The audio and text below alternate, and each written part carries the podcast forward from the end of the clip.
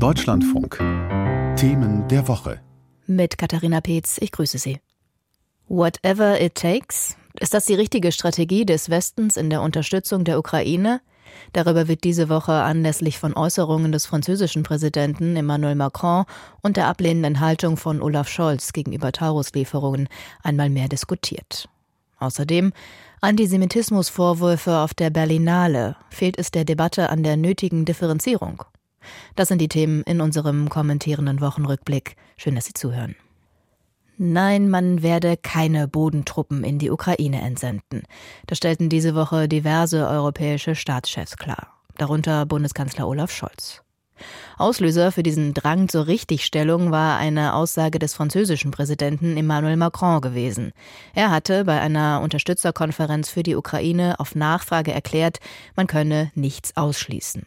Was hatte es damit auf sich? Ein Ausloten von Möglichkeiten, ein Abschreckungssignal in Richtung Moskau oder eine Stichelei gegen Olaf Scholz? Der Disput zwischen Frankreich und Deutschland darüber, wer mehr in Sachen Ukraine-Unterstützung leistet, sei nicht zielführend, meint unsere Kommentatorin Ursula Welter. Was für ein Durcheinander mitten im Krieg. Europa im Februar 2024. Im Osten der Ukraine fällt eine Stellung nach der anderen. Russland rückt vor. Der Westen, die EU, kann versprochene Munition nicht liefern. In den USA stockt die Unterstützung, weil der Wahlkampf tobt und Europa für Washington immer weiter in die Ferne rückt. Im Schnee hinter Stacheldraht stirbt der russische Oppositionelle Nawalny und mit ihm Hoffnung. Moskau hat Oberwasser an allen Fronten. In Deutschland werden Grenzen gezogen, der Bundeskanzler erklärt, was er nicht will und was er nicht tun wird, Militärexperten betonen, Putin werde die Beistandsverpflichtung der NATO womöglich testen, und sei es durch einen vordergründig marginalen Zwischenfall an der nördlichen Grenze, in Finnland zum Beispiel. Historiker melden sich zu Wort und warnen vor der auffallend häufigen Erwähnung Polens und des Baltikums in den Reden Putins. Februar 2024. Es brennt sichtlich in der Ukraine und die Flammen lodern immer weiter Richtung Westen. In diese Lage hinein platziert die französische Regierung eine Konferenz. Den Defetisten, den Signalen westlicher Schwäche und Unzuverlässigkeiten soll etwas entgegengesetzt werden. Es ist die Symbolik einer starken Gegenwehr, die Emmanuel Macron anstrebt, als er nach Paris einlädt. Es soll das klare Zeichen Richtung Putin ausgehen, freu dich nicht zu früh. Und es soll das klare Zeichen in die eigenen Reihen sein, Schluss mit Botschaften des Zweifelns und des Zögerns, dazu ist keine Zeit. So erklärt sich Macrons Äußerung, nichts könne ausgeschlossen werden, auch Bodentruppen nicht, whatever it takes. Hätte er wissen müssen, welches Durcheinander er damit zusätzlich anrichtet? Sicher. Aber Macron ist der Meister des Tabubruchs. Erinnert sei an seine Bemerkung vom Hirntod der NATO. Auf die Empörung folgte eine versachlichte und mithin nützliche Debatte. So auch jetzt. Damals über Lastenteilung und europäische Potenz im Bündnis, heute über das notwendige Signal Richtung Moskau. Denn was ist jenseits aller Aufgeregtheiten die Frage? Die Frage ist, richtet sich der Westen in der schulterzuckenden Rolle des Beobachters ein und schaut der Ukraine beim Siechtum zu, oder bietet er dem Aggressor die Stirn? Dass Macrons Bemerkung in Moskau als Formel der Stärke wahrgenommen wurde, zeigt der verbale Gegenangriff. Dass Putin auf die französische Vokabel Bodentruppen mit der russischen Vokabel Atomwaffe antwortet, macht klar, wer in der Rolle des Angreifers ist. Macron ist es nicht. Was der französische Präsident in den Debattentopf geworfen hat, ist also eine wichtige Zutat. Nicht nur die zustimmenden Reaktionen im Baltikum zeigen das. Nur hätte Macron das Gericht nicht alleine anrühren dürfen. Nationale Alleingänge mögen in Friedenszeiten ärgerlich sein, in Kriegszeiten sind sie fatal.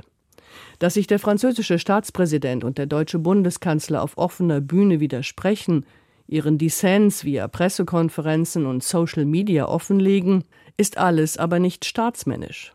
Wenig hilfreich auch das Messen dessen, wer beidseits des Rheins was leistet. Eine deutsch-französische Inventur hilft Kiew nicht weiter. Was Kiew helfen würde, wäre eine starke deutsch-französische Achse. Die Formel war nie richtiger.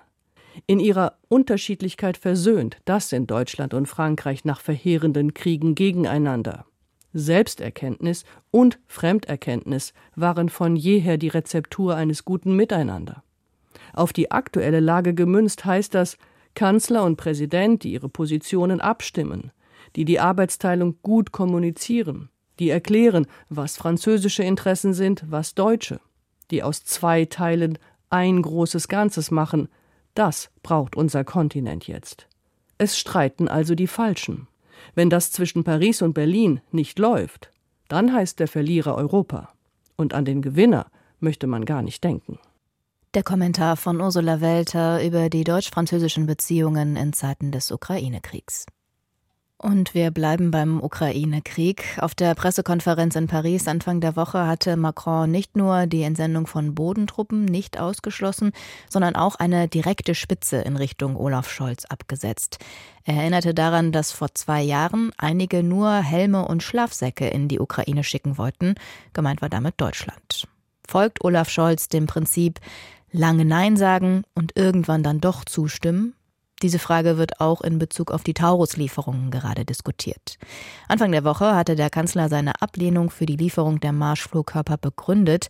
Deutschland würde dadurch indirekt Kriegspartei werden. Unser Gastkommentator Burkhard Ewert, Chefredakteur der Neuen Osnabrücker Zeitung, findet, das Nein des Kanzlers zu Taurus-Lieferungen ist zum jetzigen Zeitpunkt richtig. In der Ukraine kämpft ein Land um seine Grenzen und Freiheit. In Berlin kämpft Olaf Scholz um seinen Ruf, um die Bilanz der Bundesregierung und darum, was er für Deutschland für richtig hält, nämlich die NATO und speziell die Bundeswehr aus dem Ukraine-Krieg herauszuhalten, soweit es irgend geht. Dazu gehörte die Haltung zu Beginn des Krieges, am besten gar keine Waffen zu liefern.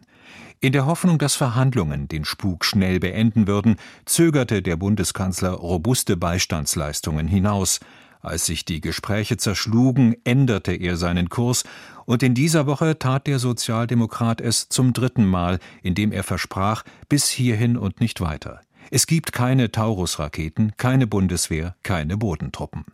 Das Kalkül kann aufgehen. Hält Scholz seine Position durch, könnte sie ihm rechtzeitig wieder Oberwasser verschaffen. Dass der Kanzler sachlogisch falsch läge, wäre ohnehin erst zu beweisen. Denn Kriege enden üblicherweise durch einen Mangel. Es kann der Mangel an Kampfmoral sein, an finanziellen Mitteln, an Material, an Macht oder an Menschen. Erst wenn mindestens eine der Parteien aufgrund des Fehlens von mindestens einer dieser Voraussetzungen nicht mehr erwarten kann, dass der Kampf noch einen Vorteil bringt, wird sie klassischerweise auf dessen Ende hinwirken. Blickt man unter dieser Prämisse auf die Ukraine, fällt die Prognose zwei Jahre nach dem russischen Angriff bitter aus. Stichwort Moral.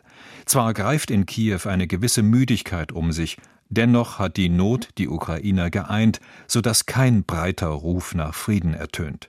Auch in Russland stehen die Menschen eher stärker hinter ihrer Führung, die Sanktionen haben das autokratische Land nicht geschwächt.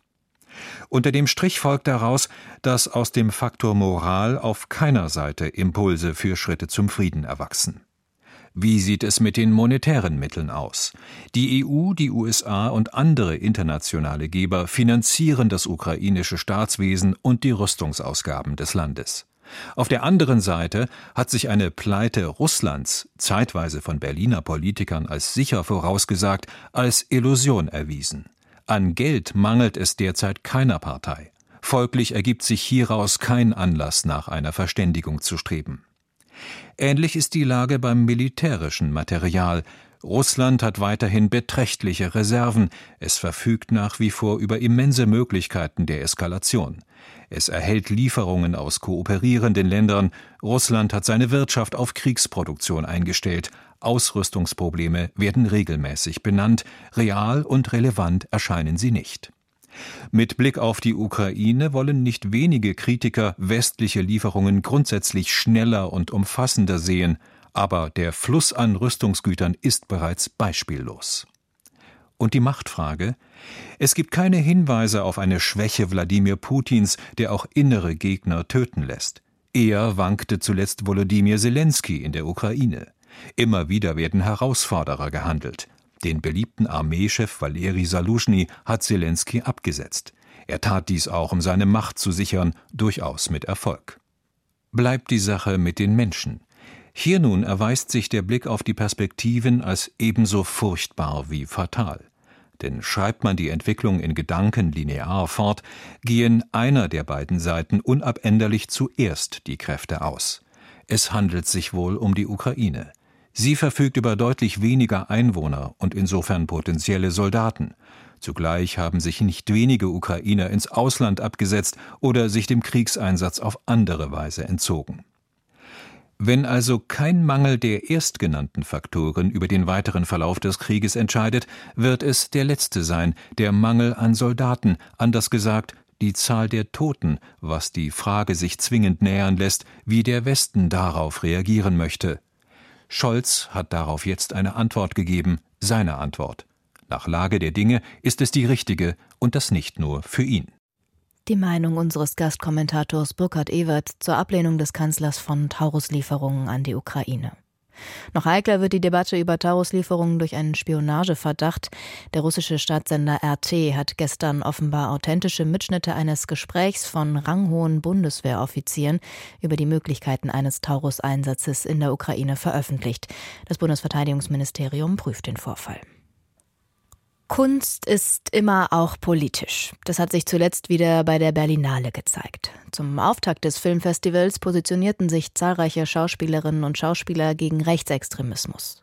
In dieser Woche wurde aber vor allem über den Abschluss der Berlinale diskutiert.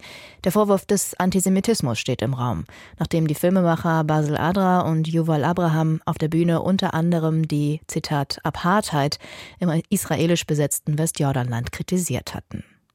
Am hebräisch-arabischen Jaffa-Theater in Tel Aviv kann Theatermacher Igal Esrati keinen Antisemitismus in den Äußerungen der Filmemacher erkennen. Ich unterstütze alles, was Yuval sagte. Das war nicht antisemitisch. Er hätte erwähnen müssen, was am 7. Oktober geschah. Das war ein Fehler. Denn es gibt ja eine Verbindung zwischen den Angriffen vom 7.10. und dem Gazakrieg. Aber was er sagte, war gerecht. Unser Kommentator, der freie Autor Hanno Hauenstein, meint, bei dem vermeintlichen Antisemitismus-Skandal auf der Berlinale müsse man genau hinsehen, statt vorschnelle Urteile zu fällen. Gegen Preisträgerinnen der Berlinale sind schwere Vorwürfe laut geworden. Von Antisemitismus ist die Rede. Was ist passiert? Preisträgerinnen haben auf der Bühne Dinge gesagt, die im Land der deutschen Staatsräson auf Empörung stoßen. Allen voran Basil Adra und Yuval Abraham, die Macher und Protagonisten des Dokumentarfilms No Other Land, der von der Zwangsumsiedlung palästinensischer Communities im Westjordanland handelt. Der Film zeigt eindrücklich, wie Adra und Abraham ihre Stimmen nutzen, um Widerstand zu leisten gegen die Diskriminierung und Enteignung von Palästinensern. Diese Realität lässt sich prägnant mit einem Begriff beschreiben, den man in Deutschland allerdings ungern hört und teils sogar für antisemitisch hält: Apartheid. Yuval Abraham nutzte den Begriff Apartheid während seiner Preisrede dennoch, um die strukturelle Ungleichheit zu benennen, die in der Region zwischen ihm, einem jüdischen Israeli, und Basil Adra, einem in der Westbank lebenden Palästinenser, besteht. Basil Adra selbst machte auf die katastrophalen Verluste im Gazastreifen aufmerksam. Um die 30.000 Palästinenserinnen kamen bei den israelischen Militäreinsätzen inzwischen ums Leben. Die überwiegende Mehrheit von ihnen sind zivile Opfer.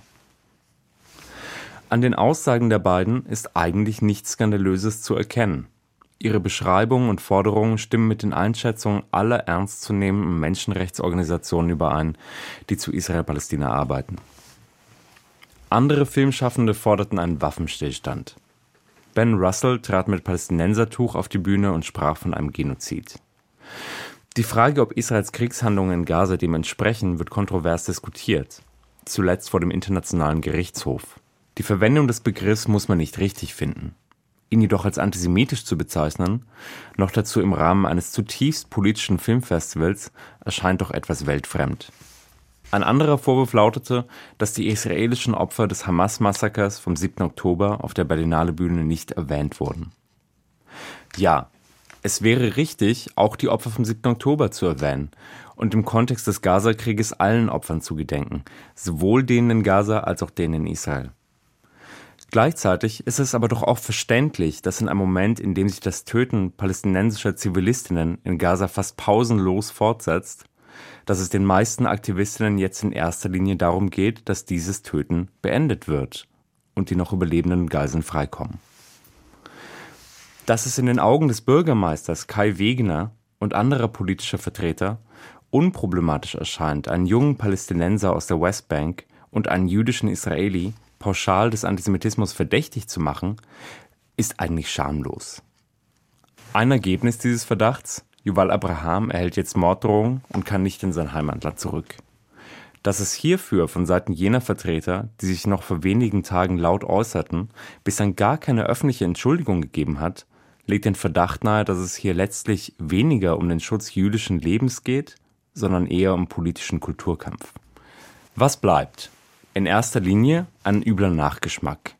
Ein weiterer vermeintlicher Skandal um Antisemitismus im deutschen Kulturbetrieb auf Kosten von Palästinensern und jüdischen Israelis. Eine Debatte, in der zwei Protagonisten eines Films dafür angegriffen werden, dass sie versuchen, eine wichtige Botschaft deutlich zu machen. Eine Botschaft friedlichen, palästinensisch-israelischen Widerstands gegen Besatzung und Gewalt. Immer mehr internationale Beobachterinnen blicken vor dem Hintergrund solcher Entwicklungen inzwischen ungläubig und zunehmend kopfschüttelnd auf Deutschland. Deutschland ist Täternation. Wir müssen Antisemitismus ernst nehmen, insbesondere nach dem 7. Oktober. Doch wenn wir unseren Ruf als Land, das etwas aus der Vergangenheit gelernt hat, nicht verwässern wollen, sollten wir uns dringend fragen, was historische Verantwortung im Jahr 2024 eigentlich bedeutet. Die bedingungslose Unterstützung einer in weiten Teilen rechtsextremen Regierung, das Abnicken des Kriegs in Gaza, einer militärischen Besatzung und struktureller Diskriminierung, könnte es nicht auch bedeuten, kritische Stimmen wie die von Basel Adra und Yuval Abraham ernst zu nehmen, anstatt sie zu diskreditieren und Rechten auszuliefern? Sie ernst zu nehmen, dafür wäre es höchste Zeit. Der Kommentar von Hanno Hauenstein über den Vorwurf des Antisemitismus auf der Berlinale.